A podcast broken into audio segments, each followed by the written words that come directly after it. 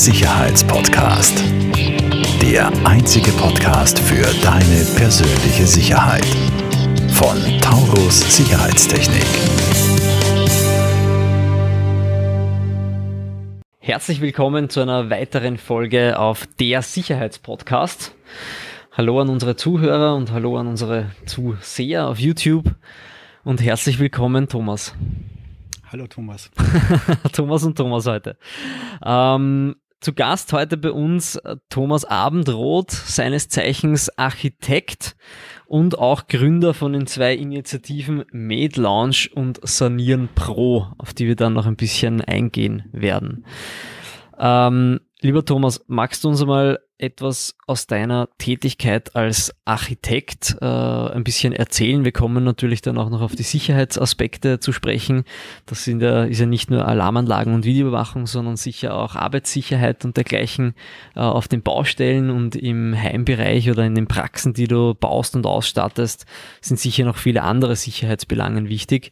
Aber was ist so deine, deine tägliche Tätigkeit? Was, was tust du für deine Kunden oder was Gutes tust du ihnen? Naja, das ist sehr reichhaltig, was ich für meine, meine Kunden tue. Also zunächst einmal vielen Dank, dass du mich eingeladen hast zum Podcast. Sehr gerne. Sehr gern gekommen. Äh, freue mich auch schon drauf auf die, auf, auf die zehn Minuten, die wir da verbringen miteinander. Ähm, ich ich hau mich rein für meine Kunden, ja. Also das habe ich schon mitbekommen. Ja, also und ähm, habe hab so ein paar Anliegen. Das eine ist einmal energieeffizientes Bauen. Ja, das mhm. beschäftigt mich schon seit dem Studium.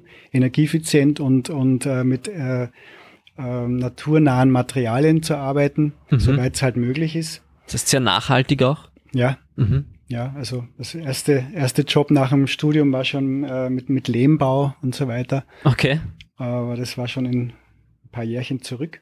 Also mein, Büro, mein Büro gibt's ja schon seit mehr als 25 Jahren, also ah, ja. 27 wird's heuer. Und du hast ja letztes Jahr, glaube ich, ein wunderschönes neues Büro bezogen. Genau, ich habe ein, ein neues Büro, da habe ich eine, eine exemplarische, mustergültige Sanierung am Naschmarkt gemacht, von, mhm. einem, von einer Ruine eigentlich im Erdgeschoss, feucht bis zwei Meter hoch. Und die haben wir saniert und auch in Richtung äh, energieeffizient, soweit es halt möglich ist und, und sinnvoll ist, also mit auch mit Lüftungsanlage und, und Luft, luftdicht, äh, mit, mit Blower-Door-Test überprüft. Mhm.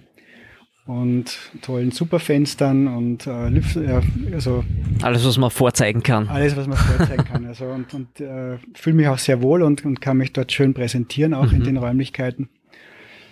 Natürlich gibt es eine tolle Alarmanlage. Von wem die wohl ist. ähm, und das heißt, du zeigst in deinem eigenen Büro schlussendlich das, was du auch für deine, ähm, für deine Kunden tust. Das heißt, du, du predigst nicht nur, sondern du setzt auch das bei dir selbst ein, was du schlussendlich auch äh, auf den Baustellen einsetzt. Genau, practice what you preach. Ja. das ist also ein gutes Motto. Im Büro ist es halt äh, die, die, Sanierung, äh, aber ich mache natürlich auch Neubauten. Und aber im Büro kann ich einmal äh, zeigen, was, was ich ähm, also in, in puncto Trockenlegung und, und Wandheizung und Fußbodenheizung, mhm. was, man was da alles tun, möglich ist. Tun kann, um die Feuchtigkeit in die Mauern zurückzuführen. War ja, glaube ich, eine ziemliche Herausforderung, so wie ich das ja. äh, von außen mitbekommen habe. Ja, ja, das war ziemlich Objekt. heftig, ja. Also äh, aber ich habe natürlich mehrere Strategien gefahren. Zum einen das, das Trockenlegung, in dem Fall mit einer Injektagenmaßnahme, mhm. äh, dann Wandheizung, um die befallenen, die stark befallenen äh, Teile äh, mit der Wandheizung die Feuchtigkeit in die Wand zurückzudrängen und, und in dritte Maßnahme noch die Lüftungsanlage, also äh, permanenter 24-Stunden-Luftwechsel. Alle Dadurch Geschütze halt keine, aufgefahren. Bitte? Alle Geschütze aufgefahren. Ja, genau. Hosenträger, Gürtel, Gürtel, wie man so in Wien so macht. Ja. Okay, sehr interessant. Ähm, Thomas, äh, wie schätzt du oder wie, wie, kriegst du das so mit? So, wir haben bei dir zwei Themen. Das eine, das, das Private, weil du ja sehr viele Einfamilienhäuser und, und mhm. Niedrigenergie oder sogar Nullenergiehäuser mhm. baust, glaube ich. Und das zweite Thema ist dann das Gewerbliche in den Arztpraxen unter dem Titel Med Lounge, die du dann ausstattest.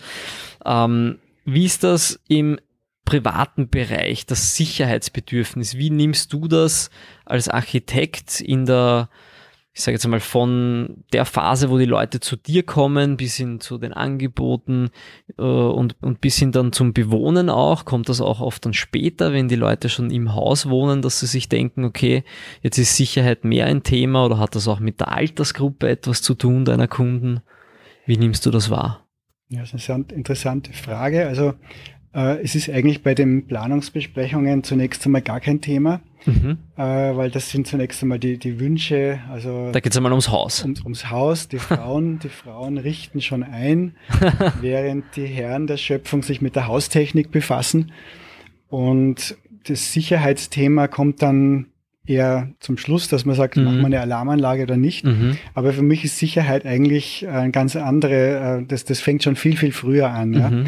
Weil äh, da geht es um, um subjektive Gefühle. Wenn ich beispielsweise große Verglasungen mache, mhm. dann ist es nicht für jedermann äh, auch wirklich, äh, vermittelt es nicht für jedermann ein Sicherheitsgefühl. Ja? Mhm. Also ich persönlich habe es eher gerne ein bisschen verschlossener. Also ich, ich in, in, einem, in, in einem so einem mit viel Verglasungen fühle ich mich nicht automatisch wohl. Also, mhm. zum, also im Schlafzimmer habe ich es gerne ein bisschen kompakter, ja. Mhm. aber das ist von Person zu Person unterschiedlich. Mhm. Und das wird oft den gängigen Moden ein bisschen untergeordnet, weil man glaubt, das muss jetzt alles äh, verglast sein, weil das gerade die Mode ist. Und ob man sich dann nachher auch da wohlfühlt, das muss man halt einmal hinterfragen. Außerdem haben wir jetzt durch den ganzen Klimawandel äh, müssen wir sowieso ein bisschen das Ganze anders angehen, mhm. weil ähm, die Verglasungen nach Süden äh, müssen wir, glaube ich, grundsätzlich überdenken. Ja? Also ob man da nicht äh, ein bisschen weniger Glas auch macht. Und das ist ja dann auch eine, eine Sicherheitsgeschichte. Ja? ja, natürlich. Also Glas, Glasflächen bieten natürlich immer Angriffsfläche oder zumindest auch äh, in dem Sinne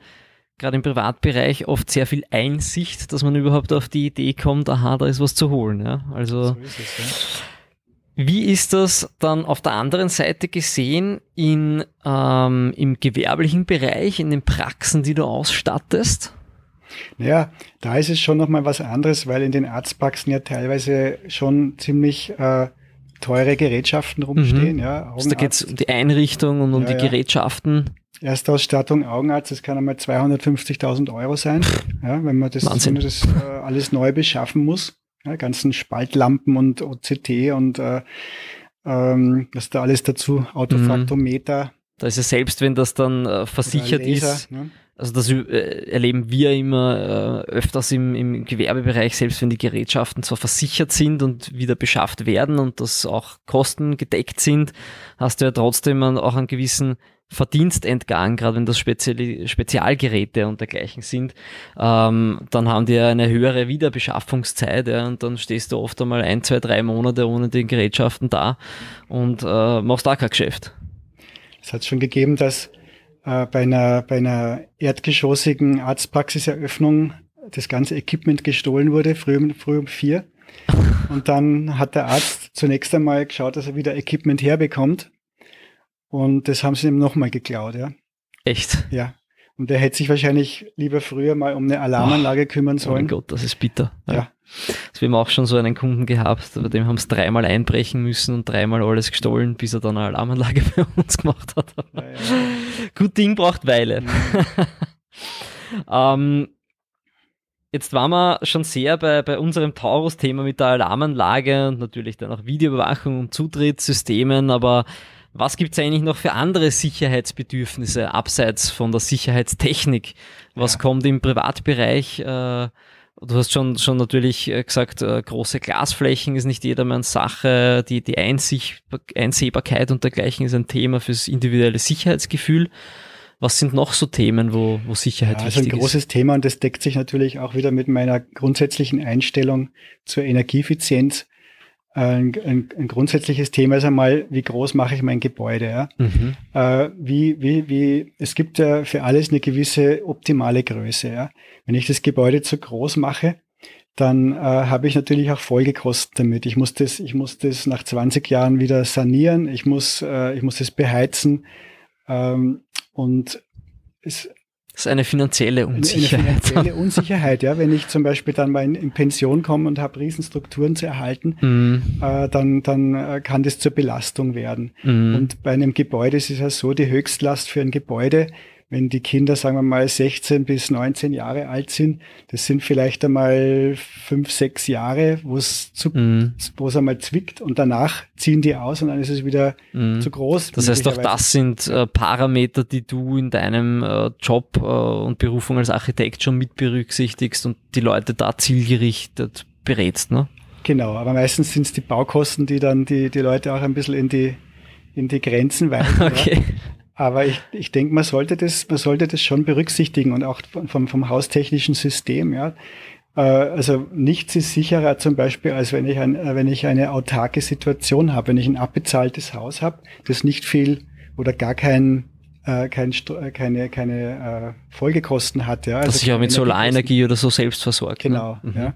Und, und da gilt wiederum für mich, was das Haus schon kann, muss die Haustechnik nicht mehr leisten. Ja. Wenn ich ein Haus baue, das, das sagen wir, passive Eigenschaften hat, wenn das äh, sehr gut gedämmt ist, äh, super Verglasungen hat und vielleicht auch eine, eine, eine entsprechend gute Größe, die nicht zu klein ist, Mhm. Aber auch nicht zu groß, dass ich Dann kann ich so das bei der Technik wieder hab, ja. einsparen. ja. Und dann habe ich natürlich, äh, dann habe ich eine gute Situation geschaffen. Ja. Mhm. Okay, spannen wir jetzt vielleicht den Bogen über die Energie ähm, von Privat zu Gewerbe, weil ich kann ja theoretisch auch in meinem Gewerbeobjekt äh, das äh, autark aufbauen, mir eine PV-Anlage und so weiter äh, bauen. Ähm, hin zu den Sicherheitsbedürfnissen, was ist da im Gewerbe anders? Naja, im Gewerbe ist es so, da, da zählt einmal äh, die sozusagen der, der Zweck des Betriebes, ja. Mhm. Und da werden die, die Kosten eigentlich eher dann umgelegt auf die, auf die Preise letztendlich. Ne? Da, ich könnte mir vorstellen, im, im, im Gewerbebereich ähm, ist wahrscheinlich die individuelle Sicherheit jetzt nicht so das große Thema, sondern eher die Sicherheit der Sachwerte und, und mitunter auch Maschinen in Produktionen und so weiter, die ich, die ich abzusichern habe, oder? Ja, jein. Also ich, ich plane ja Arztpraxen. Mhm. Da gibt es zum Beispiel auf dem, beim Empfangspult äh, schon äh, ein gewisses Sicherheitsbedürfnis, ein gewisses Bedürfnis nach Distanz zum Patienten, Mhm. weil es das schon gegeben hat, dass Patienten übergriffig werden. Ja, das, Mhm. Das äh, sind wir mal in einer Arztpraxis hat man, habe ich, hab, hab ich mir sagen lassen, dass die die Krankentransporte kommen und über die Budel drüber greifen und, und sich ihre Transportscheine selber abstempeln. ja. Oder, oder die, die Distanz zum, zu den kranken Patienten. Also ich mache das für gewöhnlich mal so, dass die, dass die, dass die Empfangspudel einmal eine Tiefe von einem Meter hat Mhm. äh, bis, bis, zum, bis zum Patienten. Und jetzt nach Corona wird man sich auch überlegen müssen, ob man nicht generell Verglasungen äh, einplant, Mhm. die eine gewisse Barriere darstellen, äh, was, was ich eigentlich vorher nicht so schön gefunden habe, also dem, dem Kunden gegenüber oder dem Patienten gegenüber, aber äh, es werden sicher wieder Probleme auftauchen mit Viren Mhm. und Das wird sich wahrscheinlich nicht ganz vermeiden lassen. Ja. Also was ich da jetzt noch mitnehme, ist im Privatbereich schafft viel Platz, nicht unbedingt Sicherheit, aber im Praxisbereich schafft mehr Platz, oft mal mehr Sicherheit im Sinne von besser mal mehr Abstand. Das ist, das ist sehr wohl richtig. Ja. Ähm, mit den, mit den MedLounge-Praxen habe ich ja äh, gewisse, äh, ver, ver, verfolge ich gewisse Linien. Ja. Mhm. Also eben ausge, ausgewogene Flächenverteilung in den, in den Arztpraxen. Äh, die, der Warteraum sollte eine entsprechende Größe haben. Es gibt ja keine Vorgaben von der Ärztekammer. Es gibt auch keine Vorgaben, wie groß ein Behandlungsraum sein muss. Der normale Okay, das ist Behandlungsraum interessant. gibt es nur für, für Eingriffsräume und für Operationssäle. Mhm. Und äh, dadurch, dass ich hier meine, meine eigenen Ziele verfolge, eben entsprechende gut, gut ausgewogene Flächen, Mhm. äh, das ist auch eine gute Vorgabe, wenn jetzt wirklich Probleme mit, mit Corona auftauchen, dass man, dass man einfach ein gewisses äh, Flächenangebot hat. Ja. Mhm. Ich würde ich würd wirklich auch der Ärztekammer raten, Empfehlungen vorzugeben. Also Sie müssen es ja nicht, Sie müssen es ja nicht äh, äh, maßregeln, aber man kann ja sagen, wir empfehlen eine gewisse Mindestgröße für, Mhm. Für einen Behandlungsraum oder so. da, dass man hier ein bisschen Luft hat. Ja. Mhm. Weil wenn es im Warteraum nicht groß genug ist, dann staut sich am Gang draußen und dann haben wir dort die Infektionen Mhm. in der Schlange. Ja. Mhm. Auch ein sehr interessantes Thema und das Thema Pandemien, Corona und sonstige Viren ist äh, sowieso was eigenes, was wir auch noch äh, vermutlich in einem separaten äh, Podcast noch behandeln werden. Ähm, ich sage an dieser Stelle, lieber Thomas, vielen herzlichen Dank für die Einblicke in deine Tätigkeit, äh, für die Blicke hinter die Kulissen. Und ich sage an unsere Zuhörer und Zuschauer bis zum nächsten Mal. Falls dir diese Folge gefallen hat, bewerte uns sehr gerne und teile den Podcast mit deinem Umfeld. Alle weiteren Informationen zu Taurus Sicherheitstechnik findest du in den Show Notes.